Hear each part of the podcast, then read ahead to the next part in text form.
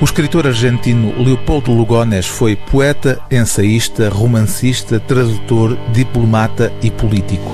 Mas foram as histórias breves que publicou, contos fantásticos na dupla acessão da palavra, que o fizeram sobreviver na memória literária até aos nossos dias. Lugones suicidou-se em 1938. Jorge Luís Borges inclui-o na sua famosa Biblioteca de Babel, ao lado de autores como Robert Louis Stevenson, Edgar Allan Poe ou Herman Melville. O conto que dá nome a essa pequena coletânea de histórias de Lugones compilada por Borges é também aquele que o tradutor Aníbal Fernandes agora destaca neste volume, onde apresenta uma dezena de narrativas sob o título Os Cavalos de Abdera e outras forças estranhas. O aspecto fantástico das histórias de Lugones, aqui reunidas, tem um traço comum a todas elas: a presença das forças estranhas referidas no título em episódios históricos ou mitológicos conhecidos. Temos assim o relato de um cidadão da cidade de Gomorra mandado a arrasar por decreto divino.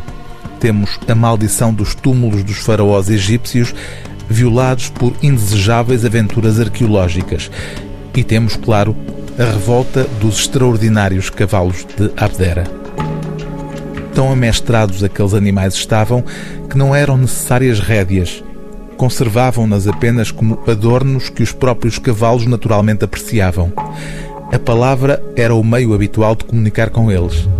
E ao ser notado que a liberdade favorecia o desenvolvimento das suas capacidades, durante todo o tempo em que a albarda ou o arnês eram dispensáveis, davam-lhes a liberdade de atravessar, para recreio e alimentação, as magníficas pradarias de subúrbio nas grandes povoações.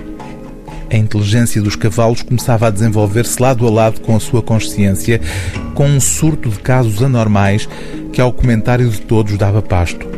Uma égua tinha exigido espelhos no seu pesebre, arrancar-os à dentada da alcova do seu patrão e destruir a três desses painéis a coices por não os achar a seu gosto.